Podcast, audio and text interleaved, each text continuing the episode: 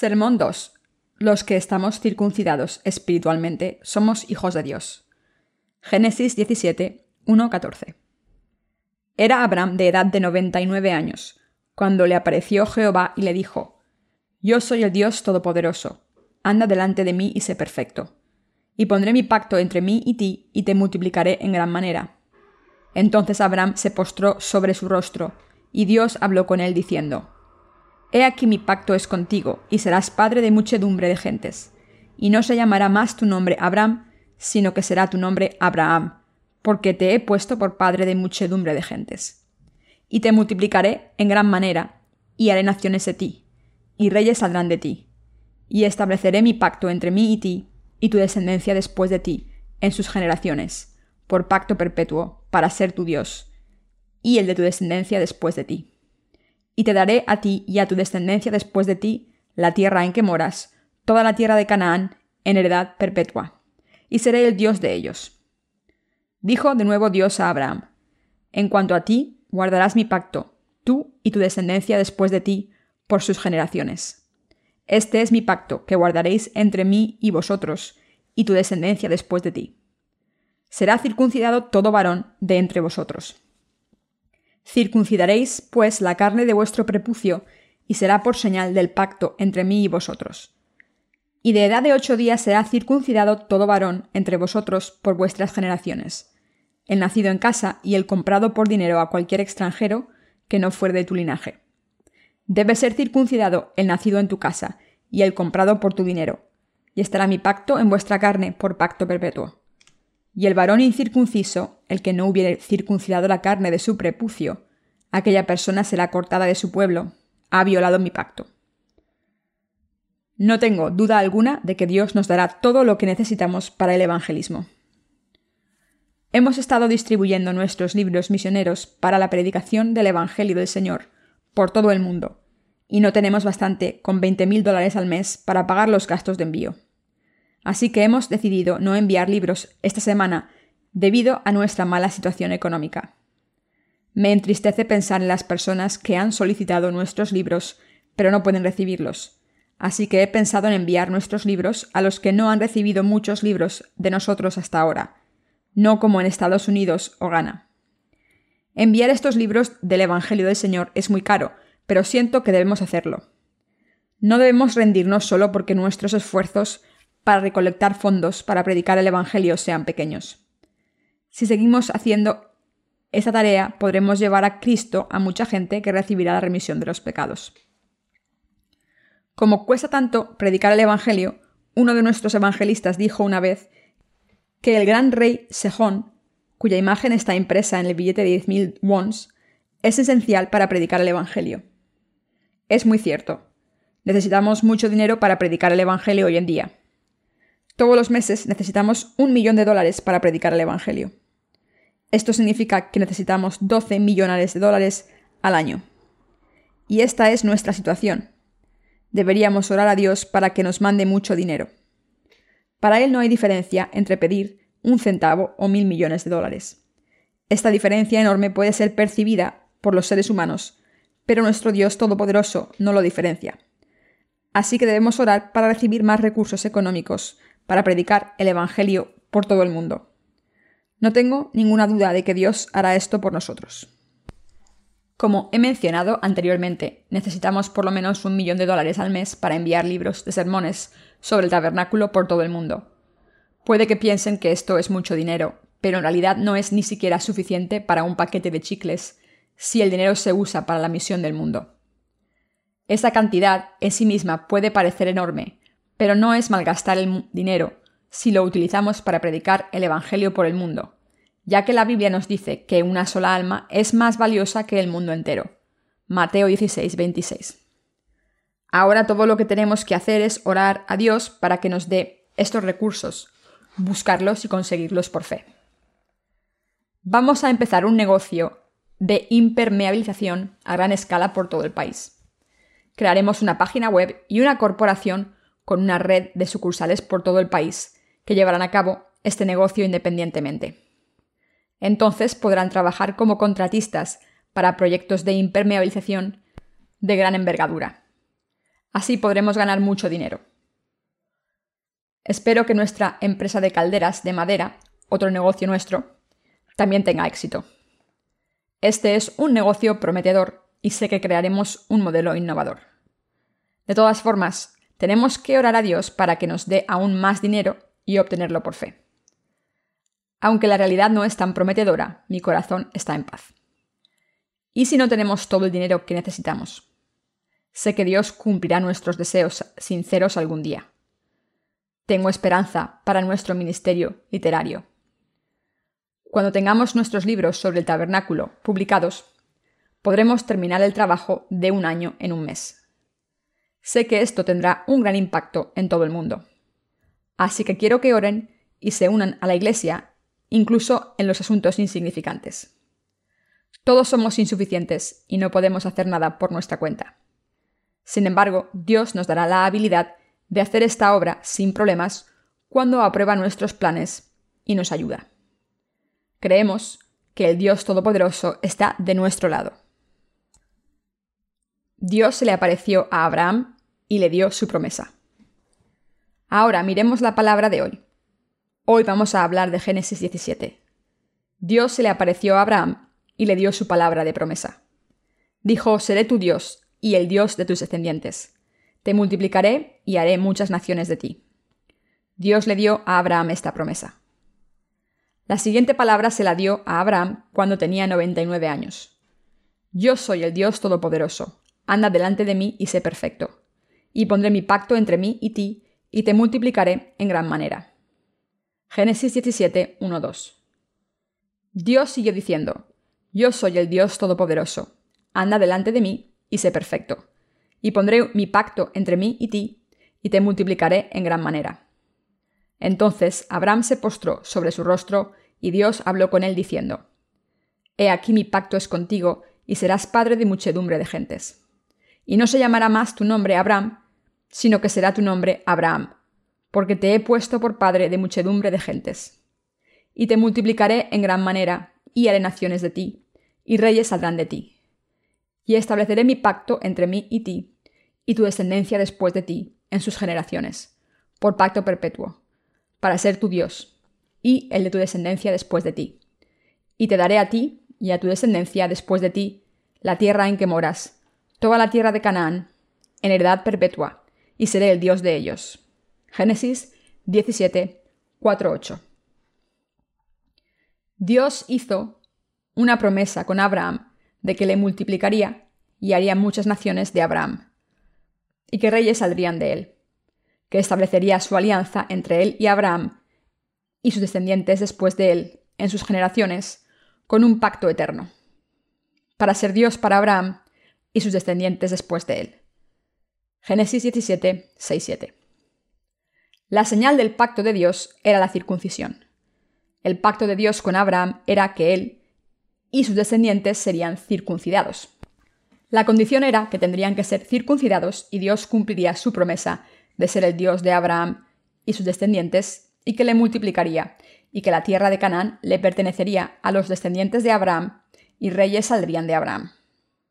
Dios dijo, Circuncidaréis, pues, la carne de vuestro prepucio, y será por señal del pacto entre mí y vosotros. Y de edad de ocho días será circuncidado todo varón entre vosotros por vuestras generaciones, el nacido en casa y el comprado por dinero a cualquier extranjero, que no fuere de tu linaje. Génesis 17, 11, 12. ¿Qué significa todo esto?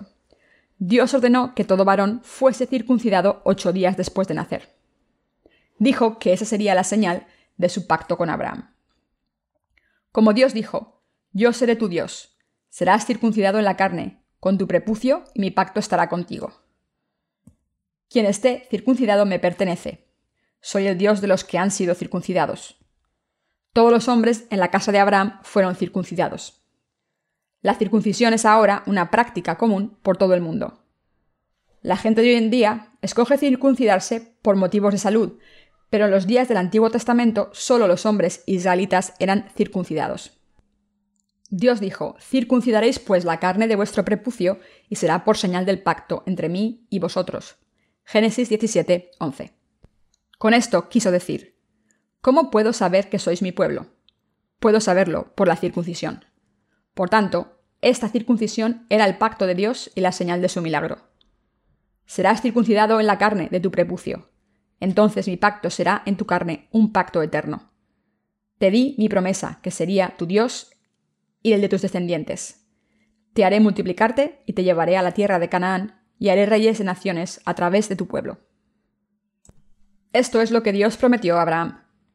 Dijo que el pacto con Abraham y sus descendientes se había hecho en la carne. En otras palabras, el pacto de Dios está en la cicatriz de la circuncisión. Dios bendijo a los que fueron circuncidados según su promesa y los reconoció como descendientes de Abraham. Y por otro lado declaró que los que no fueron circuncidados no eran descendientes de Abraham. De hecho, Abraham es una persona muy importante para los israelitas. Es más importante que Moisés. Los israelitas puede que no recordasen a Noé, o Sem, o Set, o Matusalén, pero todos recuerdan a Abraham. Reconocen a Abraham como su padre y lo respetan. Como los israelitas han respetado a Abraham hasta la fecha, el pacto de Dios con Abraham todavía está vigente. La noción del pueblo escogido de los israelitas. Por eso en las mentes de los israelitas está la creencia de que son descendientes de Abraham y el pueblo escogido de Dios. Creen que tienen las cicatrices de la circuncisión y por tanto Dios es su Dios y ellos son su pueblo. Nosotros lo llamamos la noción del pueblo escogido de los israelitas. Por esta creencia de que Dios les había escogido, lucharían contra todo el mundo hasta el final. Piensan que podrían ganar a cualquier enemigo porque son el pueblo de Dios. De hecho, los israelitas tienen esta fe en sus corazones. Dios nos ha prometido que nos multiplicará, nos protegerá y será nuestro Dios. Como le dio su palabra a Abraham, nuestro padre, esta promesa es válida para nosotros. Como es la promesa de Dios, me protegerá. Esta es la razón por la que siguen luchando, ignorando las nociones de la ONU. Para ser más exactos, los palestinos también son descendientes de Abraham. Sin embargo, los israelitas atacan a los palestinos en cuanto los ven. Esto se debe a que creen que solo ellos son los descendientes de Abraham, los escogidos. Entonces, ¿de dónde sale esa lucha? Como saben, Abraham tenía una mujer y una concubina. Dios le dijo a Abraham, a través de tu mujer, Sara, te daré tantos descendientes como las estrellas del cielo. Solo los que sean de tu cuerpo contarán como mi pueblo. Y Dios cumplió su promesa y le dio a Abraham un hijo a través de su mujer. Pero el hijo que nació de la sierva de Sara, Agar, tuvo descendencia también, y ellos son los palestinos de hoy en día. Aunque estos dos pueblos son la descendencia de Abraham, los israelitas todavía luchan con los palestinos diciendo, no sois los descendientes legítimos de Abraham, Solo los nacidos de la mujer legítima de Abraham somos sus descendientes. Como Dios dijo que solo los nacidos de Sara son descendientes legítimos de Abraham, odian a los palestinos y luchan contra ellos. Debemos darnos cuenta de cómo esta fe les hace invencibles. La palabra de Dios es válida para la eternidad. Hasta este momento sus palabras son válidas. Por tanto, no hay ninguna nación que pueda levantarse contra los israelitas, que tienen una fe así de sólida. En 1967, Israel luchó contra los árabes y en seis días derrotaron a los países árabes vecinos. Los árabes se rindieron ante Israel. El país con una población tan pequeña venció a los árabes. ¿Qué creen que hizo que el país fuera tan poderoso? Su fe en la palabra de Dios. Piensan de corazón que las demás personas no son como ellos aunque todos sean humanos. Tienen la creencia de que solo ellos son el pueblo de Dios y los demás no lo son. En realidad su fe todavía es válida bíblicamente. Para ser sincero, Dios les dio su promesa a Abraham y a sus descendientes de que sería su Dios y el de Abraham. Esta alianza todavía sigue vigente siempre y cuando están circuncidados. Supongo que ningún israelita estaba sin circuncidar en aquel entonces. Los que no eran circuncidados seguramente no eran respetados. Seguramente estaban demasiado avergonzados para ir a un baño público. Pero si no estuviesen circuncidados, el pacto con los israelitas no sería válido. El verdadero pueblo de Dios. La palabra de Dios es la verdad en la realidad y en la esfera de lo espiritual. Dios le dijo a Abraham, Yo seré Dios para ti y tus descendientes. Circuncida el prepucio de tu carne entonces seré tu Dios y el Dios de tus descendientes. te bendeciré. De la misma manera, se convirtió en nuestro Dios en el Nuevo Testamento como había prometido. Quien crea que todo su corazón fue tomado por Jesús cuando fue bautizado por Juan el Bautista, es descendiente de Abraham y parte del pueblo de Dios. Todos somos personas espirituales a las que Dios dijo que sería su Dios. ¿Por qué le ordenó Dios a Moisés que hiciera puertas de tela para el tabernáculo y el velo de hilo azul, púrpura y escarlata y lino fino tejido? Esta era la revelación de su pacto por el que el Señor vendría a este mundo, sería bautizado a los 30 años para tomar todos los pecados del mundo, sería bautizado a los 30 años, moriría en la cruz y se levantaría de entre los muertos. Esta era la promesa de Dios de que redimiría todos los pecados de los que creen en Jesucristo, quien vino por el agua, bautismo, y la sangre derramada en la cruz, y que les haría su pueblo. Dios dijo que sería el Dios de los que creen en la verdad del hilo azul, púrpura y escarlata y el lino fino tejido. Nos prometió que nos salvaría, protegería y bendeciría siempre y cuando creamos en esta verdad. Como he mencionado anteriormente, creer en la palabra de la promesa de Dios es la circuncisión espiritual. Esta circuncisión debería hacerse en nuestros corazones. En otras palabras, debemos eliminar nuestros pecados por fe. Por fe debemos confesar nuestra fe diciendo, mis pecados fueron eliminados y pasados a Jesús cuando fue bautizado por Juan el Bautista. Cargó con mis pecados, recibió el castigo en la cruz por mí y me salvó del juicio de esos pecados así que soy parte de su pueblo sin pecados. En otras palabras, quien haya sido circuncidado por esta fe se convierte en el verdadero pueblo de Dios. Los que creemos en el Evangelio del agua y el Espíritu somos el pueblo de Dios. Somos el pueblo verdadero de Dios. Dios se le apareció a Abraham y le hizo una promesa. Te multiplicaré, te haré prosperar, te daré la tierra de Canaán, de ti saldrán reyes de naciones al final de los tiempos haré de ti un gran número por todo el mundo entre la gente que ha recibido la remisión de los pecados, al creer en la verdad del hilo azul, púrpura y escarlata y el lino fino tejido. Como dice el Antiguo Testamento, los que han recibido la remisión de los pecados, al creer en el hilo azul, púrpura y escarlata y en el lino fino tejido, son la familia real de Dios y sus hijos. Dios le dijo a Abraham, de ti saldrán reyes de naciones. Prometió que a través de sus descendientes saldrían reyes por todo el mundo. ¿Qué significa esto? Significa que muchas personas por todo el mundo recibirán la remisión de los pecados y se convertirán en reyes de este mundo ante Dios. Esto es cierto. Sin importar el género, quien crea en este verdadero Evangelio es un rey de este mundo. Todos somos el pueblo de Dios. Los que no creen en el Señor perecerán, pero nosotros entraremos en el reino de Dios y disfrutaremos de la gloria y la riqueza para siempre. Por tanto, es correcto que se nos llame reyes a los hijos de Dios. Dios nos prometió que nos daría la tierra de Canaán. Esto significa que nos dará el reino de los cielos. Le prometió a Abraham, Reyes saldrán de ti y os daré a ti y a tus descendientes la tierra de Canaán. Como prometió, Dios nos ha dado la tierra de Canaán, es decir, el cielo. Nos dio este lugar perfecto, creado por Dios, donde no hay mal, no hay tristeza, no hay dolor, sino que está lleno de gloria, gozo y bendiciones, y donde no falta de nada. Así que quien quiera ir al cielo, como descendiente de Abraham, debe creer en el bautismo que Jesús recibió cuando vino a este mundo. Esto es muy importante. Jesucristo es el Rey de Reyes, quien vino con sus vestiduras de color púrpura.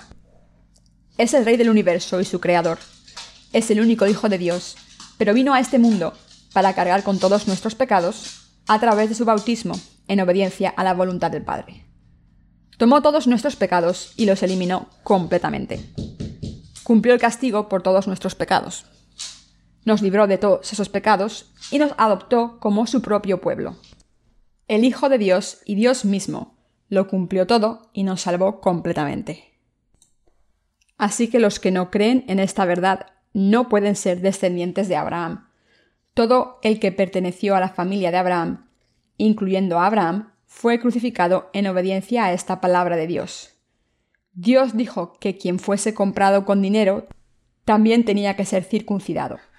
Fuese quien fuese, sería circuncidado por la fe en la alianza de la circuncisión y así podía recibir las bendiciones de Dios. Quien se convierta en hijo de Dios al ser circuncidado por fe, recibe bendiciones, va al cielo y vive como rey de este mundo. Esta era la bendición de Dios que le prometió a Abraham. Sin embargo, la mayoría de los cristianos de hoy en día no han sido circuncidados espiritualmente.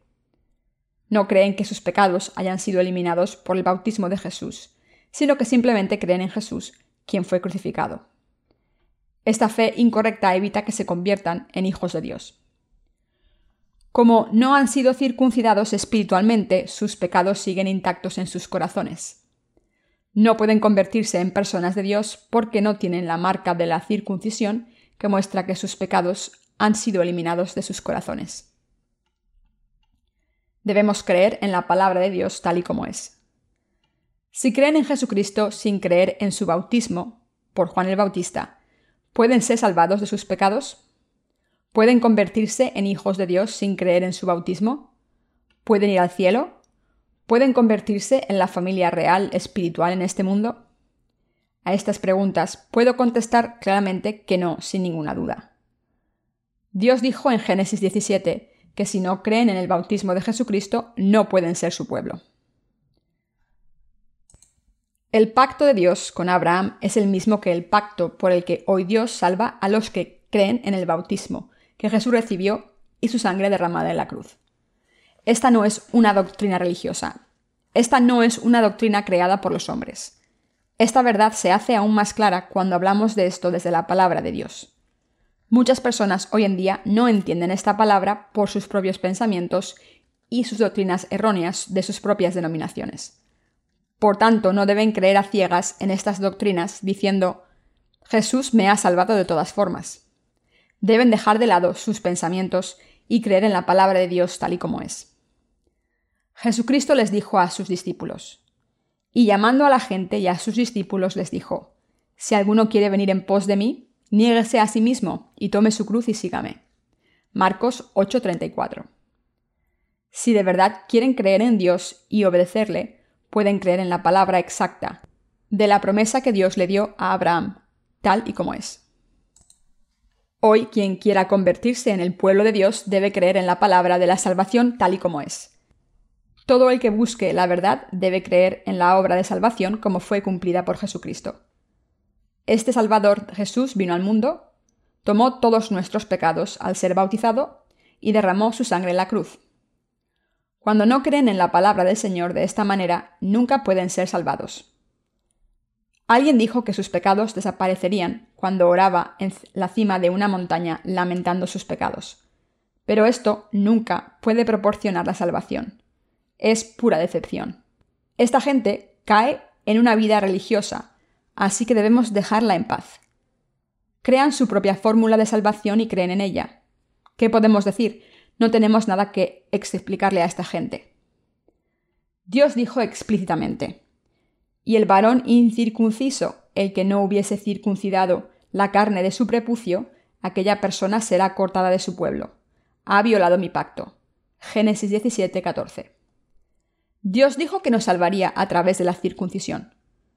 De la misma manera, Dios prometió que aceptaría a los nacidos de nuevo por el Evangelio del agua y el Espíritu como sus hijos. Dicho de otra manera, prometió que los que tienen fe en el bautismo de Jesucristo y en su sangre en la cruz se convertirán en sus hijos. Por tanto, solo los que creen en la sangre derramada en la cruz, sin creer en su bautismo, no pueden convertirse en hijos de Dios. Serán destruidos porque no creen en la palabra de la promesa y siguen rebelándose contra Dios. Serán expulsados del pueblo de Dios y malditos. Mientras escribía los sermones sobre el tabernáculo, el siguiente pensamiento me vino a la cabeza. Si estos santos que creyeron en el Evangelio del agua y el Espíritu no estuviesen conmigo, no podría haber compartido mis pensamientos profundos. Esto es cierto.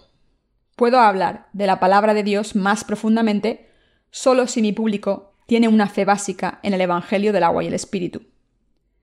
Escuchar mis sermones sin esta fe es como tomar esto como una mera teoría.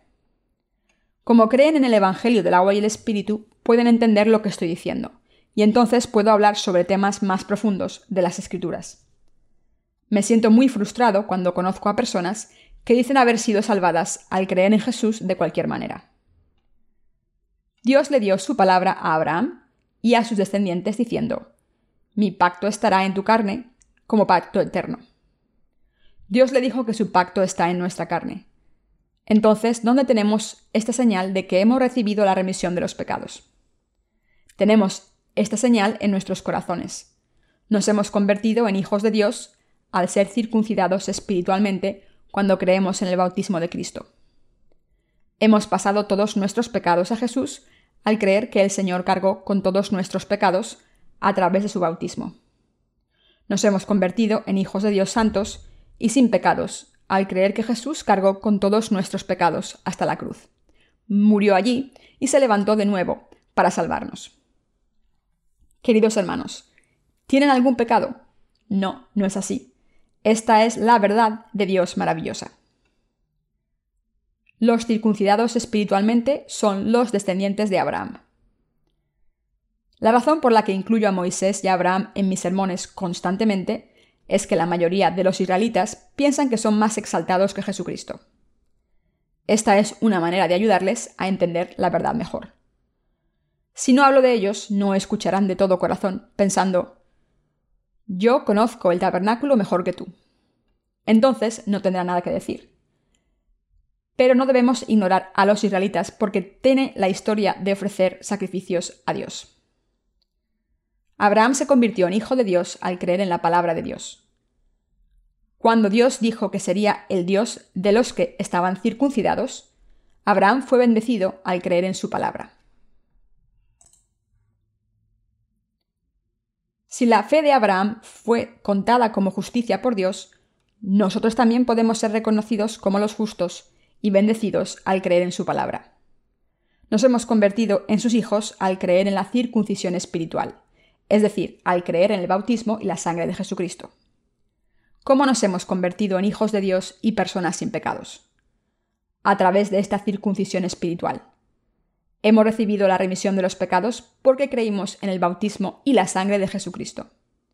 En otras palabras, hemos nacido de nuevo al creer que Jesús tomó todos nuestros pecados y pagó el castigo por ellos para cumplir el Evangelio del agua y el Espíritu.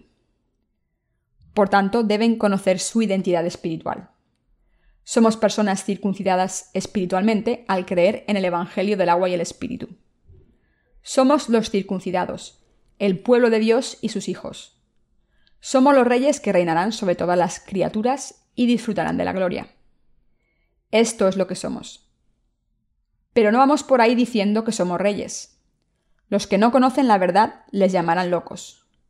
El mundo puede que no conozca esta identidad y estatus verdaderos, pero nosotros sabemos quiénes somos.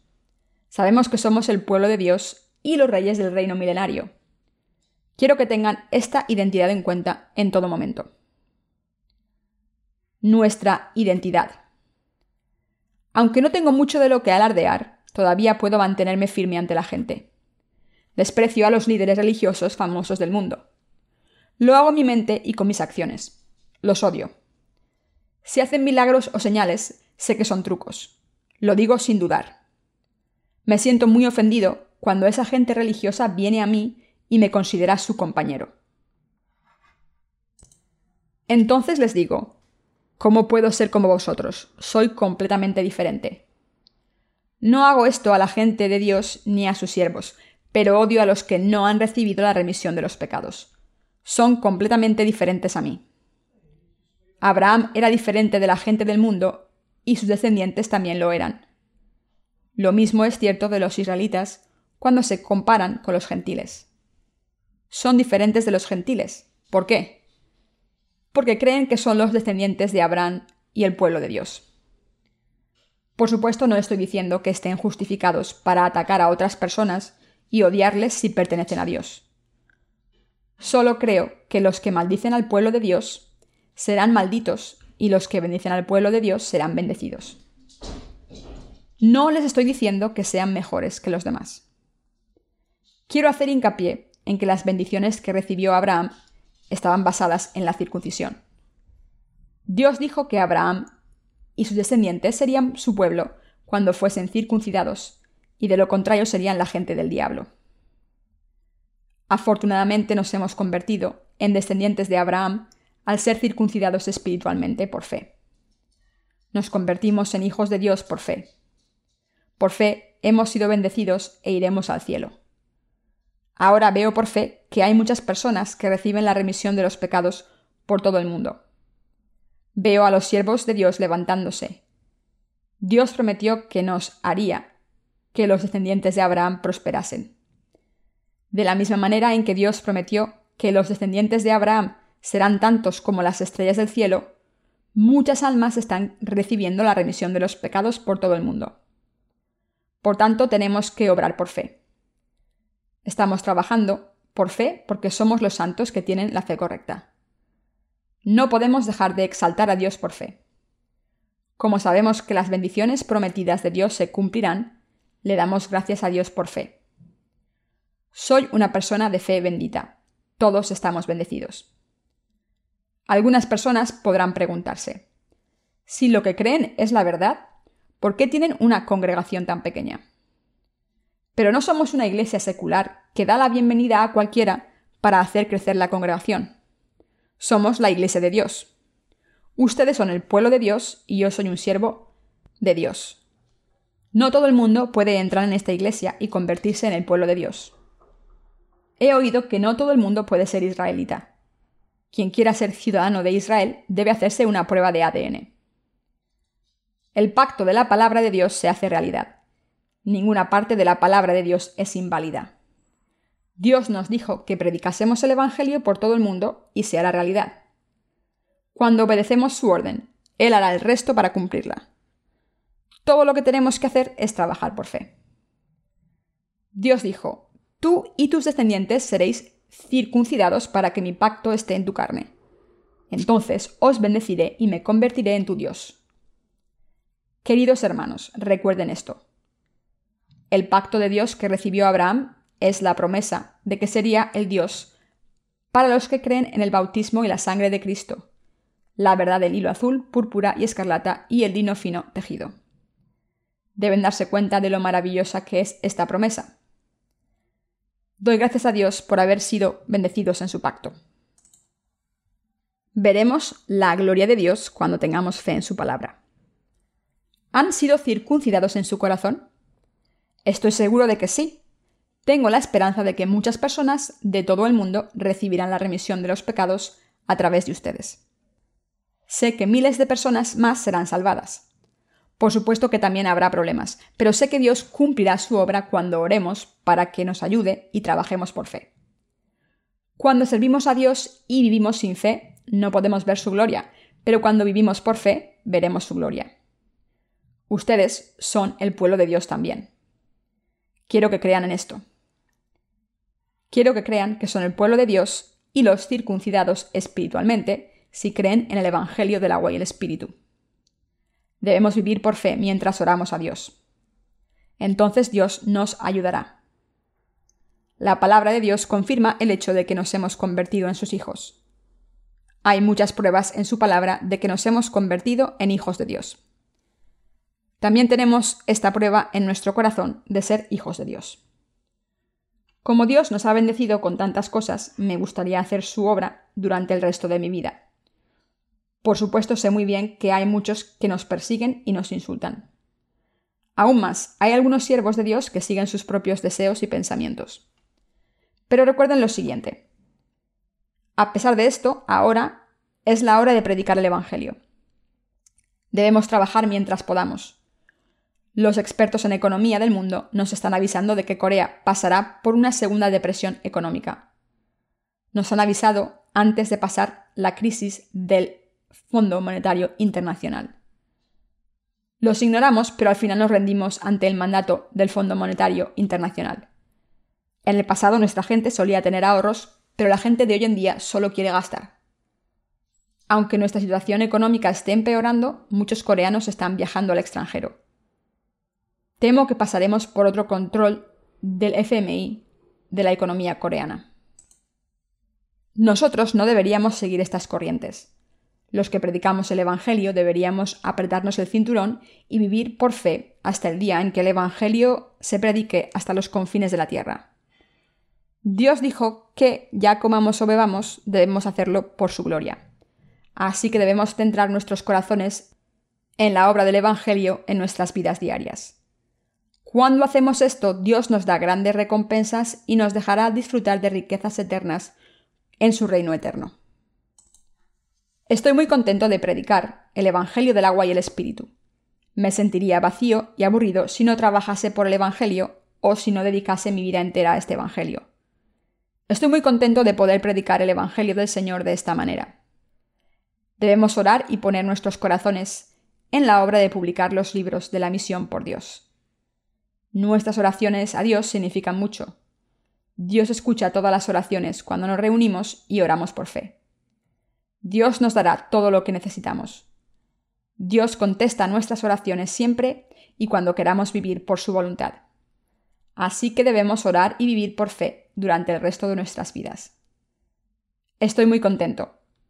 ¿Están ustedes contentos también? No creo que haya nadie tan contento como yo. Estoy sano y tengo muchos colaboradores de la fe. Les pido que sigan sirviendo al Evangelio. Entonces verán lo que estoy diciendo. El salmista escribió, ¿Qué pagaré a Jehová por todos sus beneficios para conmigo? Salmos 116, 12. También tengo la misma gratitud ante Dios. Siempre me pregunto cómo puedo pagarle a Dios por sus bendiciones. Para devolverle su gracia estoy predicando el Evangelio de todo corazón, pero esto tiene muchas complicaciones. Sin embargo, intenté no estar demasiado preocupado, Simplemente le doy gracias a Dios por permitirme hacer esta obra maravillosa de predicar el Evangelio que Dios quiso que todo el mundo hiciese. Recuerden que Dios dijo que primero debemos buscar su reino y su justicia. Así que vivan por Él y por su Evangelio, y oren por esta causa, mientras viven por fe. Entonces Dios les bendecirá. No puede evitar bendecirles. No puede evitar protegerles. ¿Cuál es la bendición de Dios? Vivir por el Evangelio es su bendición. Sus bendiciones no garantizan las riquezas en este mundo, pero la bendición garantizada es vivir una vida pacífica y valiosa mientras servimos al Evangelio. Quiero que vivan por fe. Gracias, Señor. ¿También le dan gracias a Dios?